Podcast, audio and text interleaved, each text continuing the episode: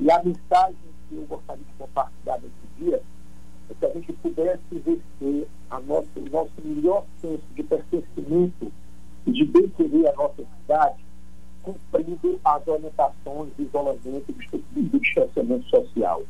Nada nesse momento é mais solidário, nada nesse momento é mais cidadão, nada nesse momento é, é, mais, é um ato mais desprendido do que a gente poder, mesmo com todos os prejuízos pessoais, com todas as questões socioeconômicas que isso envolve, a gente poder cumprir o, o isolamento e distanciamento social. O depoimento que você acabou de ouvir é do prefeito de Fortaleza, Roberto Cláudio. A cidade, que hoje completa 294 anos, passa por um dos momentos mais difíceis da sua história. Segundo o prefeito, o maior presente dos moradores para a cidade é o cumprimento das medidas de isolamento social. Eu sou o Diego Viana e esse é o recorte em temporada especial sobre o combate ao novo coronavírus no Brasil e aqui no Ceará.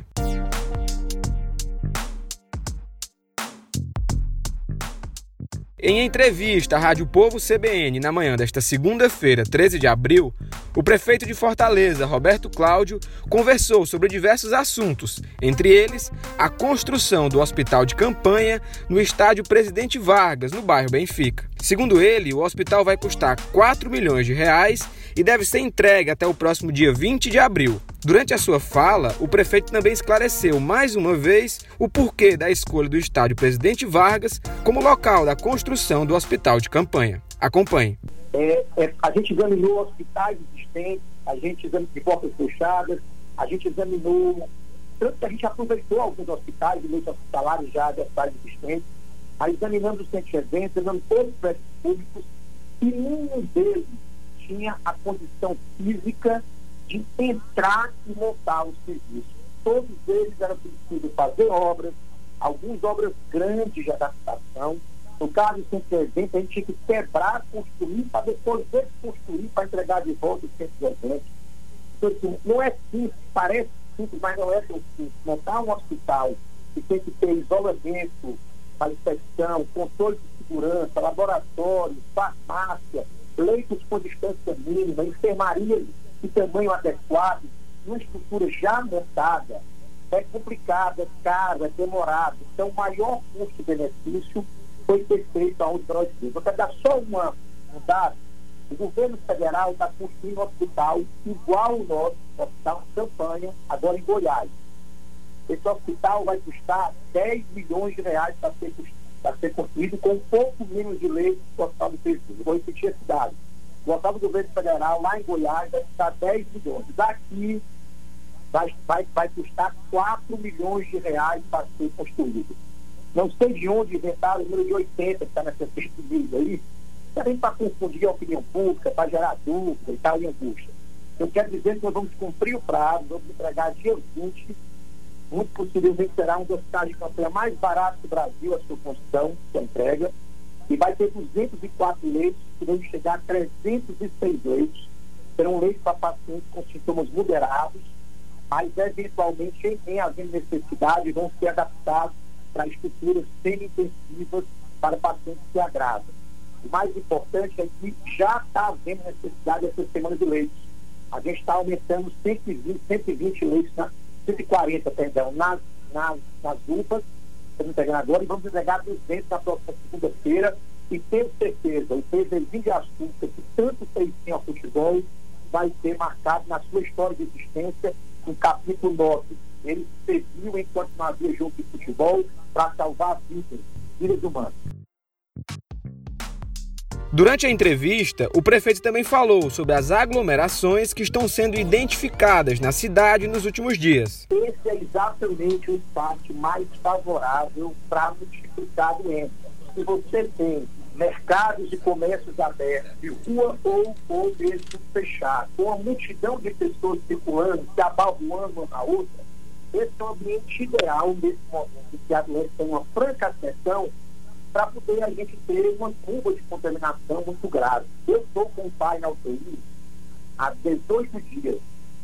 Ele está com Covid, ficou entubado em 15 dias, felizmente tirou o tubo, e eu acompanhei, obviamente, principalmente pelo drama que eu estou vivendo, essa situação estou vendo que não é fácil, é uma situação dura, grave. A gente não pode se contaminar com, com as informações dúbias, sem base científica, de que isso eventualmente seria um resfriado, uma gripezinha. Até pode ser para alguns, mas basta que essa curva epidêmica se acentue de uma vez só ao longo de três semanas para a gente viver certamente um cenário de muita gravidade que vai alcançar pessoas de todos os bairros da cidade e que pode alcançar gente muito próxima a cada um de vocês, a cada um de nós. Então, assim, é muito importante esse nível de consciência para evitar aglomeração.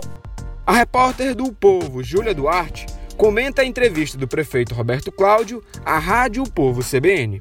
Nesta segunda-feira, 13 de abril, aniversário de Fortaleza, o prefeito Roberto Cláudio em entrevista à Rádio Povo CBN, mostrou novamente essa preocupação constante que ele e outros gestores da saúde, do governo, é, têm demonstrado com a continuidade de aglomerações na cidade. Nos dias anteriores e tanto na Semana Santa, a gente pôde acompanhar um claro desrespeito com o decreto, né? Muitas pessoas se aglomeraram é, no mercado dos peixes, no feriado, foram à praia, coisa que não é para acontecer. E o Roberto Cláudio reforçou isso, ressaltou, e um tom bem cansado já dessa luta contínua de fazer com que as pessoas entendam a necessidade de ficar em casa. Em conversas anteriores é, com a população, ele já tinha comentado o fato de não ser necessariamente só esses ambientes os focos, né? As grandes preocupações do isolamento social, no caso, a falta dele, né? É, ele reforçou ainda que não são tanto os comércios que continuam abertos, mas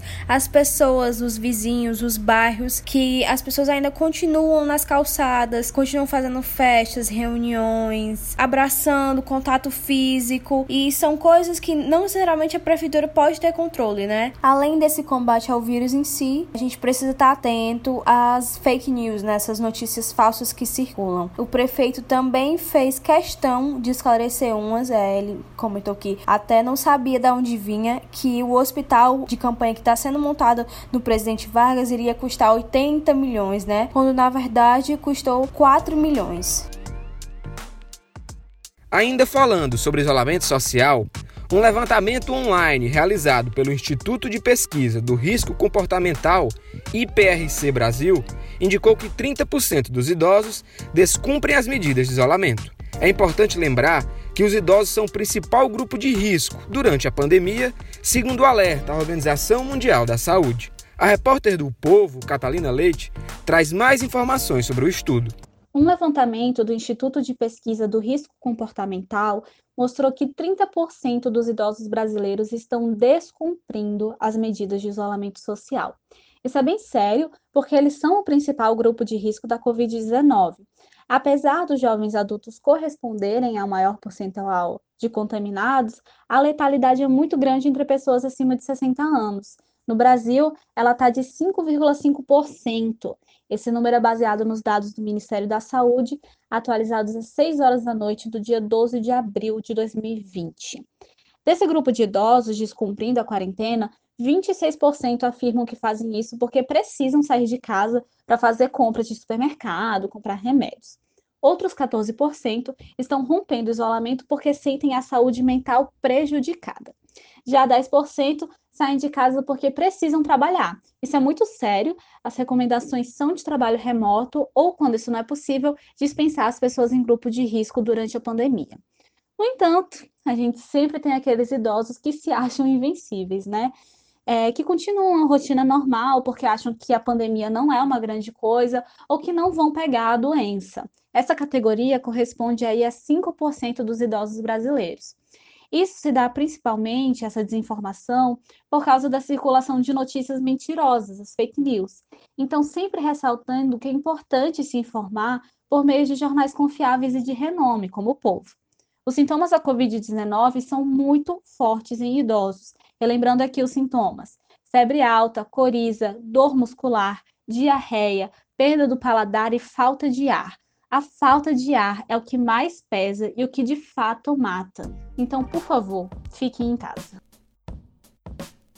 De acordo com informações da Secretaria de Saúde do Ceará, até esta segunda-feira, 13 de abril, o estado registrou nove óbitos de pessoas infectadas pelo novo coronavírus que não chegaram a ser hospitalizadas. A repórter do Povo, Laís Oliveira, ouviu o epidemiologista Antônio Silva Lima Neto, que alerta sobre o risco da demora em procurar atendimento. Acompanhe. Uma situação que tem preocupado as autoridades sanitárias do Ceará em relação ao avanço da Covid-19 no estado são os óbitos em casos sem hospitalização. Até esta segunda-feira, dia 13 de abril, foram nove casos desse tipo, de acordo com a Secretaria da Saúde do Ceará. Todos os pacientes eram homens, sendo seis idosos. Os outros dois não apresentavam nenhuma doença crônica pré-existente. Um alerta sobre esses casos é a demora dos pacientes em procurar atendimento médico. Essa demora pode ser fator decisivo na evolução do quadro. E sobre esse assunto, eu conversei com o Dr. Antônio Silva Lima Neto, que é gerente da Célula de Vigilância Epidemiológica da Secretaria Municipal da Saúde. Ele me explicou que a morte desses pacientes que não chegaram a ser hospitalizados às vezes acontecem no transporte a caminho das unidades de saúde e às vezes ocorrem em casa. Nessa relutância em procurar atendimento, o paciente com sintomas mais graves espera muitos dias, a situação piora e infelizmente termina com óbito. Isso é algo que vem acontecendo não só em Fortaleza, mas também em outros locais do mundo. De acordo com o Dr. Lima Neto, com quem eu conversei, pessoas idosas com comorbidades devem procurar a unidade de saúde mais próxima ao primeiro sinal de febre. Enquanto isso, pessoas sem histórico de doenças crônicas também não devem esperar se a febre persistir por mais de três dias. O médico também destaca que a Covid-19 pode ser muito imprevisível, ou seja, de um dia para o outro pode haver um comprometimento respiratório grave. Algumas pessoas têm receio de procurar atendimento médico nos hospitais ou nas UPAs por medo de serem infectados pela doença, mas o Dr. Lima Neto garantiu que não existe motivo para esse temor, já que as emergências não estão lotadas. Lembrando que uma medida importante para evitar a propagação da Covid-19 é não estar em aglomerações. Então, então fico alerta para a população. Quem estiver com sintomas mais graves, que são febre e dificuldade para respirar, não deve demorar a procurar o atendimento médico. Isso pode evitar o agravamento da doença.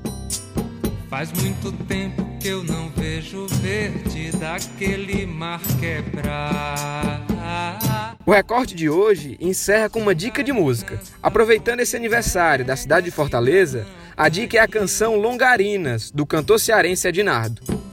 Faz muito tempo que eu não vejo o branco da espuma espirrar. Se você tá com saudade do mar de Fortaleza, essa música vai te fazer matar um pouquinho dessa saudade, ou quem sabe até aumentar. O recorte de hoje fica por aqui e até a próxima. Faz muito tempo que eu não vejo verde daquele mar.